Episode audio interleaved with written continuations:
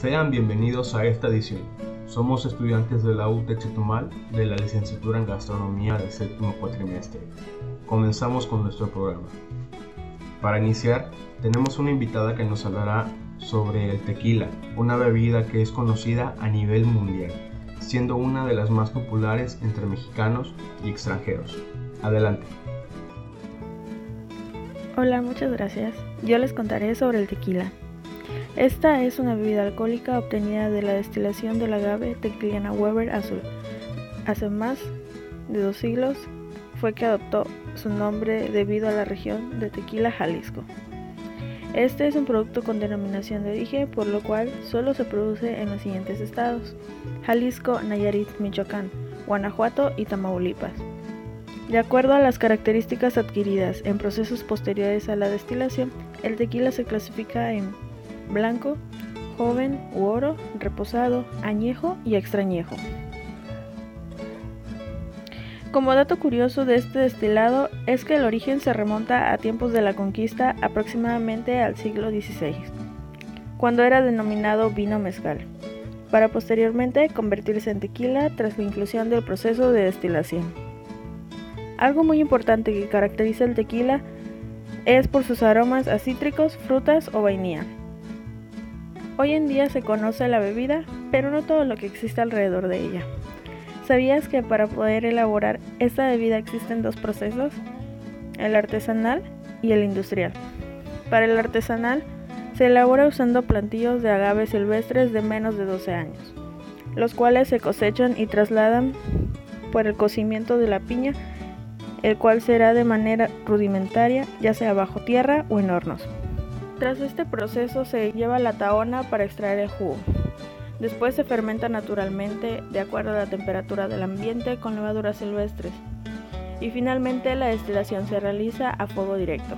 Las etiquetas de la botella son puestas a mano y las botellas son elaboradas con vidrio soplado en un tipo de ánfora. Mientras que para el proceso industrial, los agaves se llevan en camiones para desgarrarlos donde una desgarradora prepara las fibras del agave para extraer los azúcares haciendo la extracción por medio de un difusor para un proceso suave obteniendo el jugo de agave. Estos son cocidos dentro de un horno de acero inoxidable y toma hasta 6 horas. Al terminar este paso se pasa a la fermentación. Esta se lleva a cabo en tanques de acero inoxidable agregando una mezcla propia de levaduras. Cada tanque dura de 24 a 28 horas con temperaturas que varían entre 32 a 37 grados y finalmente para su destilación, la cual se lleva a cabo en columnas de destilación. Durante ese proceso se elimina el agua y se concentra el alcohol. Las botellas y el etiquetado se hacen mediante maquinaria especializada. Hay muchos datos que se desconocen sobre esta bebida. Por ejemplo, el tequila se puede catar al igual que un vino. Para quienes no sepan, la cata consiste en realizar un examen sensorial a través del cual se pueden apreciar las características organolépticas únicas de la bebida, las cuales provienen principalmente de la materia prima, que en el caso del tequila es el agave. Al realizar una cata de tequila nos permite descubrir las cualidades de cada una de las categorías y clases, haciendo uso de los sentidos en tres etapas, en donde la fase visual se analiza el cuerpo, colores y matices. En la fase olfativa se perciben los aromas que contiene y en la última fase, que la cual es gustativa, se reafirman los sabores en el paladar. Para poder catar, debes elegir tu tequila predilecto. Una vez tengas hecha tu selección, debes considerar el vaso para este, ya que no da lo mismo dónde lo beberás. Así, el blanco se puede servir en el típico caballito, el reposado en una copa de cherry y para el añejo es perfecta la copa que se suele usar para el coñac. Después de servir, comienza la etapa visual. Se puede observar su color, que este tenga sedimentos o esté turbio. Toma la copa y haz girar el tequila alrededor de este. Revisas que en la orilla de la copa hayan matices plateados o dorados dependiendo del tipo de tequila. Además, si tiene una buena estructura, notarás cómo tras agitarlo las gotas van cayendo por la copa de un modo lento. Para la etapa olfativa, debes poner la copa debajo de la nariz y aspirar profundamente para identificar los aromas predominantes que son el, agave, madera, tonos cítricos o almendras. Trata de describirlo. Según los expertos, existen hasta 50 aromas distintos y para la última etapa gustativa debes proceder a beberlo, pero de a poco, es decir, de un pequeño sorbo. De este modo degustarás todos los sabores de este destilado. No se recomienda beber el tequila de un solo sorbo, lo mejor es consumirlo de un pequeño trago. Respirar, dejar el tequila unos 3 o 4 segundos en la lengua, beberlo y sacar el aire. Esto acompañado de un buen maridaje, la cata será un éxito. Y bueno, antes que nada es importante explicarles que el maridaje es la combinación de un platillo y una bebida que logran una armonía entre sí, haciendo que los sabores sean agradables al paladar. Por ello es que maridar el tequila siempre depende del tipo de tequila elegido. En este caso, para cada tipo hay un maridaje específico. Por ejemplo, para un tequila blanco se recomienda maridar con platillos a base de pescado o mariscos. Entre ellos podría ser el ceviche o un aguachile. Para el tequila reposado se recomienda maridar con platillos especiados, picantes o con carnes rojas, como lo son la cochinita pibil, la birria, el pozole y por último tenemos el tequila añejo y extrañejo, los cuales se recomiendan maridar con platillos con sabores fuertes o complejos como los chiles en nogada, así también y es excelente para postres. Y para ir terminando, el tequila es un producto 100% mexicano y el solo mencionar su nombre se viene al país en la mente. Tenemos que tener en cuenta que cada una de las características que lo representan son realmente únicas, desde el proceso de su elaboración con el agave, que es único, así como las propiedades que contienen las tierras de los distintos estados donde únicamente se hace el proceso de elaboración de este producto.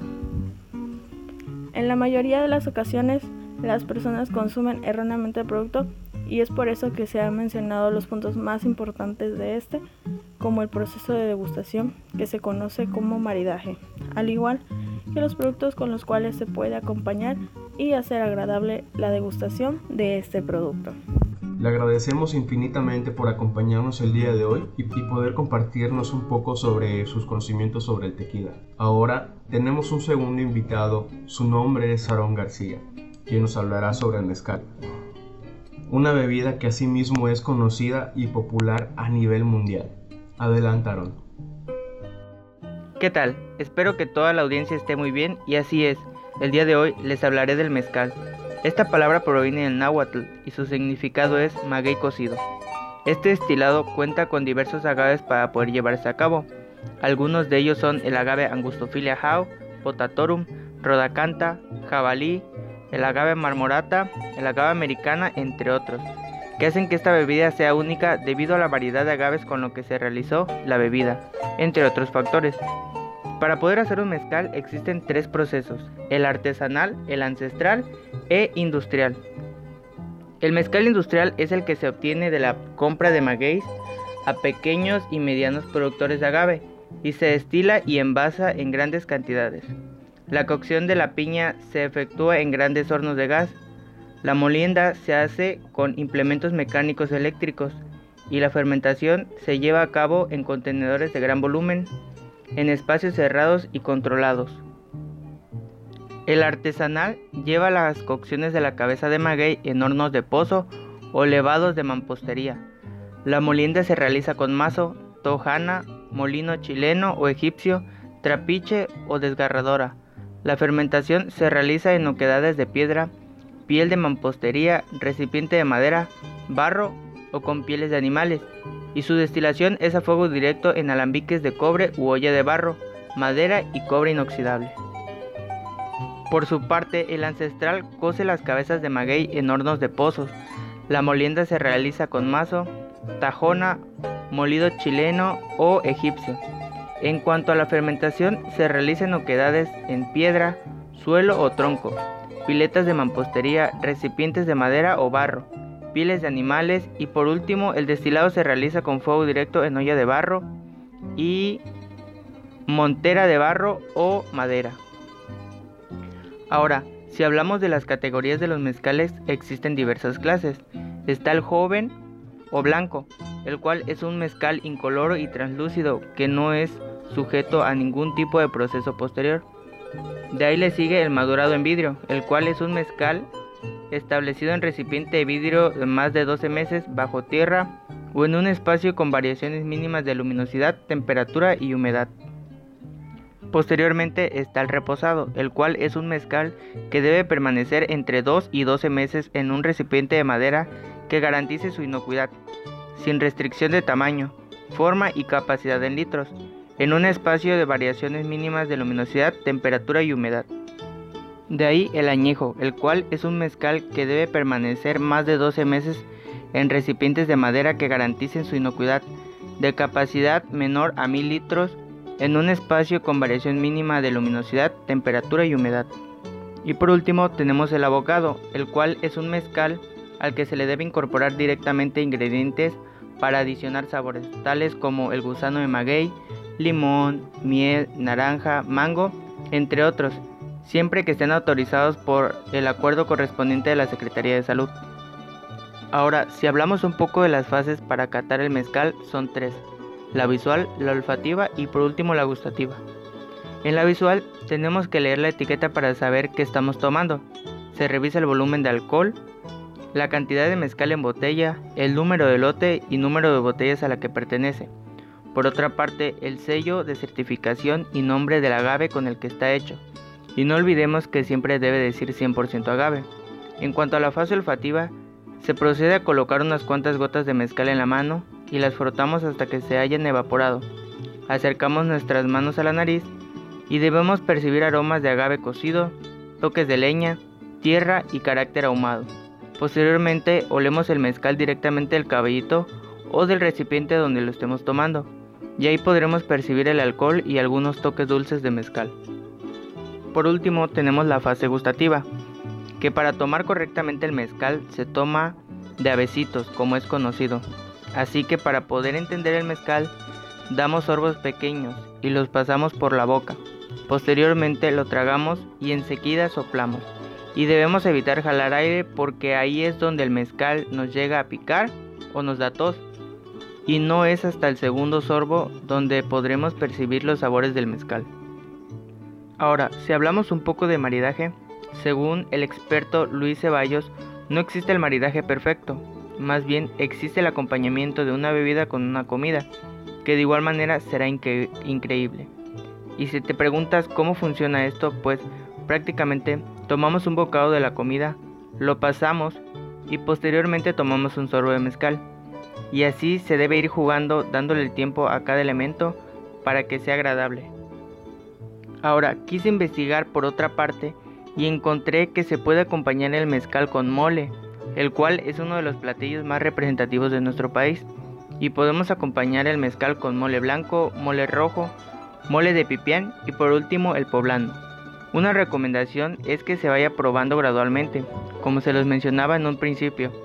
Primero el, el blanco, después el rojo, después el verde y por último el poblano, para evitar que la intensidad de los sabores del mole opaque a los demás y al mezcal. Y bueno, esa sería mi aportación para el destilado mezcal. Wow, muchísimas gracias por la información.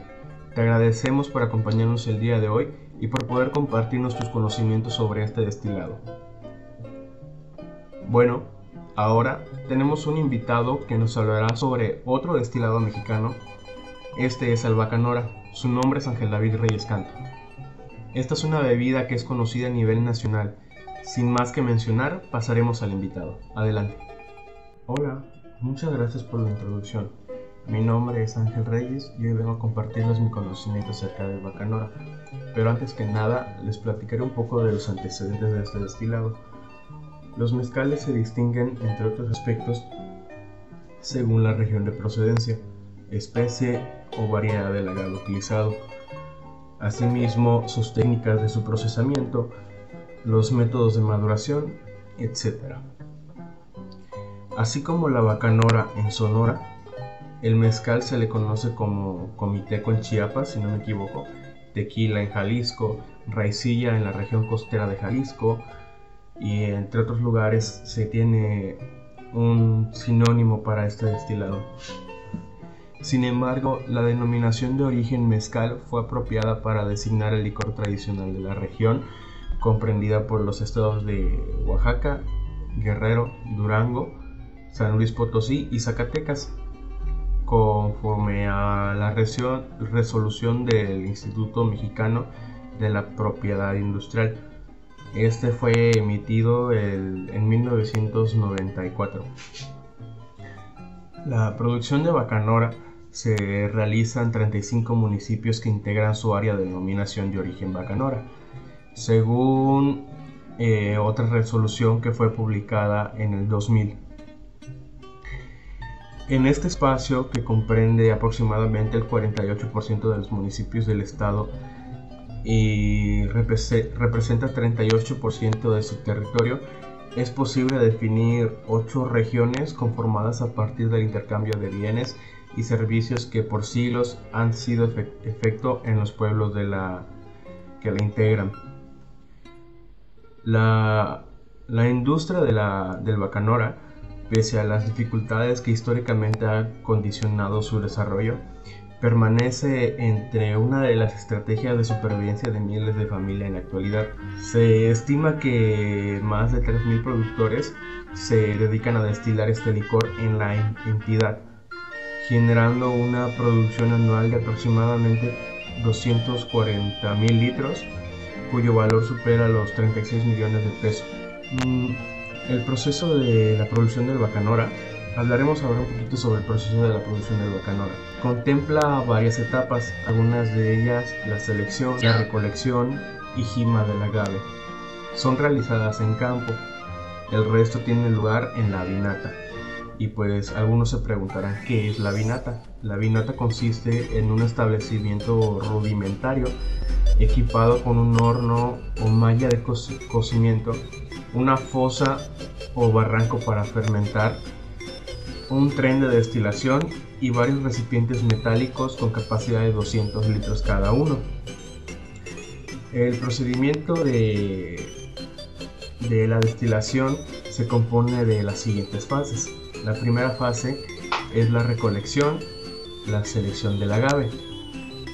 Se seleccionan las plantas que alcancen por lo por lo menos 8 años de edad. La segunda fase es el gimado, que es el proceso de eliminación de la corteza de las piñas o las cabezas del mezcal. Eh, la tercera fase es el cocimiento o tatema de las piñas, que es el corazón del agave. Una vez que fueron gimadas las piñas, se colocan en un horno natural que consiste en una excavación circular formando un gran recipiente recubierto de piedra y lodo previamente se calientan rocas con leña hasta alcanzar el rojo vivo. El proceso de cocimiento se cumple de 2 a 4 días aproximadamente. La siguiente fase es la machuca.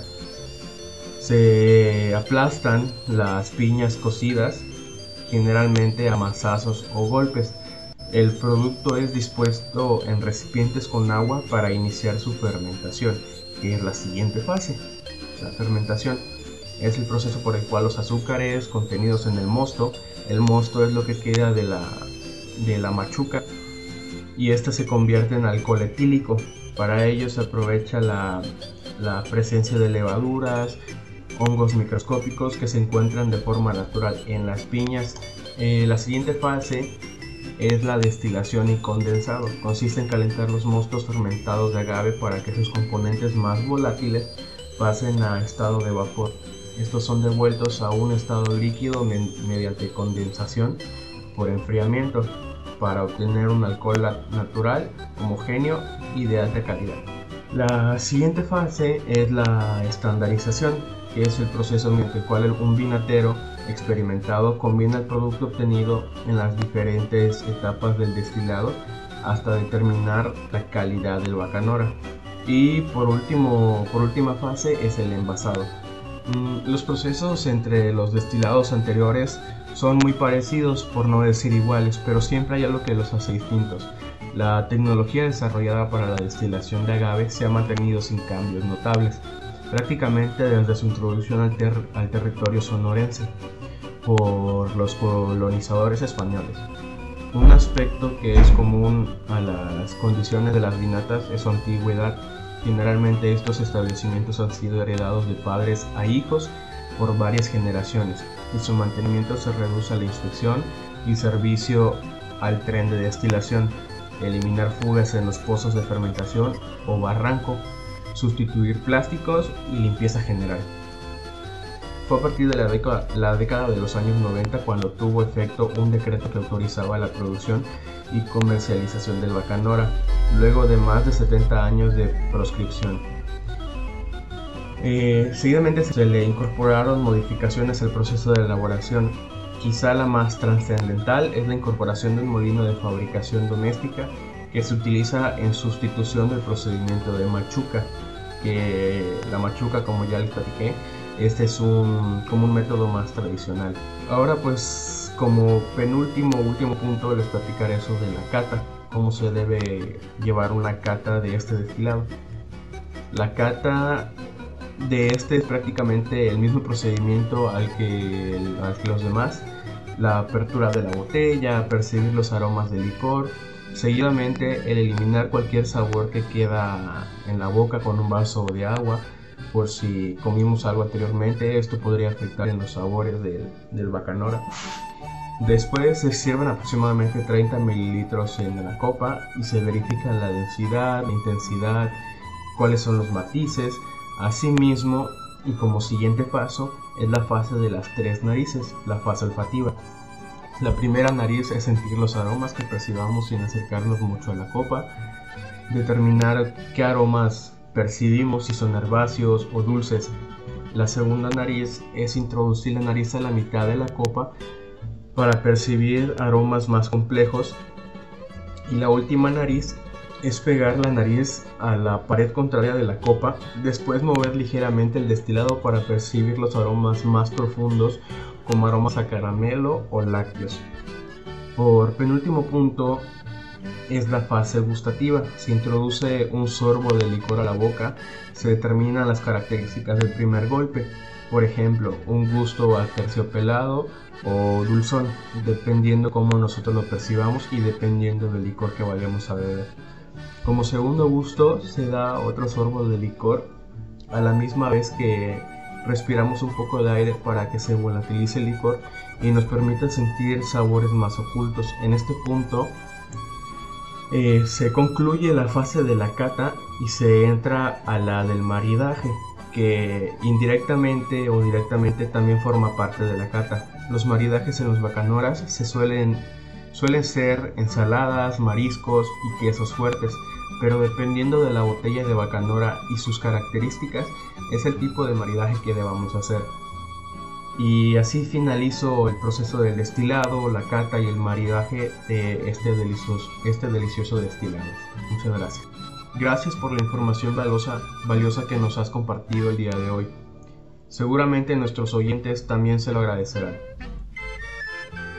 Por último, tenemos a Inocencio Gómez, quien nos hablará sobre el sotol. Es una bebida alcohólica de México. Aquí les presentamos un invitado muy especial, el cual nos hablará sobre esta bebida que es muy interesante. Bienvenido, Inocencio. Adelante.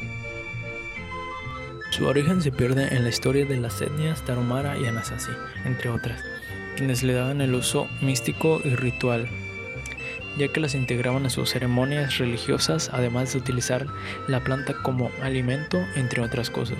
Existen vestigios de que el sotol fue utilizado desde la época prehispánica por los pobladores de Paquime, al norte del estado de Chihuahua y también suroeste del Estados Unidos.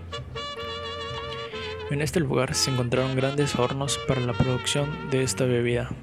En agosto del 2002 obtuvo la denominación de origen y una regulación en su producción en el territorio mexicano dado la norma oficial mexicana para los estados de Durango, Coahuila y Chihuahua, por lo que se ha posicionado como la bebida típica del norte del país, principalmente en Chihuahua, logrando conquistar cada vez más entusiastas y conocedores. Esto debido a su gran calidad y sabor. El modo de elaboración del sotol es muy parecido al de los destilados artesanales de agave, en su cosecha, fermentación, cocimiento y destilación. Dependiendo del lugar de origen de la planta, ya sea del desierto o de las partes altas de la sierra, el destilado tendrá perfiles diferentes en sus aromas y sabores finales.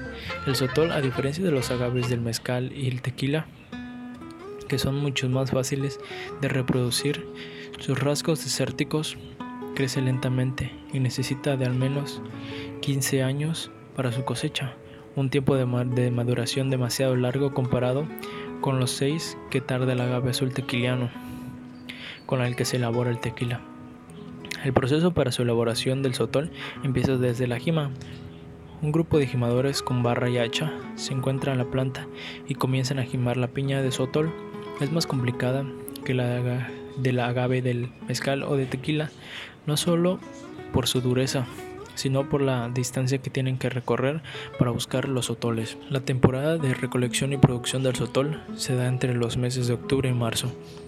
Solo durante este lapso se puede destilar el licor, en general, los mismos pasos que el del tequila o mezcal, es decir, luego de haber cocido y macerado la piña, se fermenta y posteriormente se destila.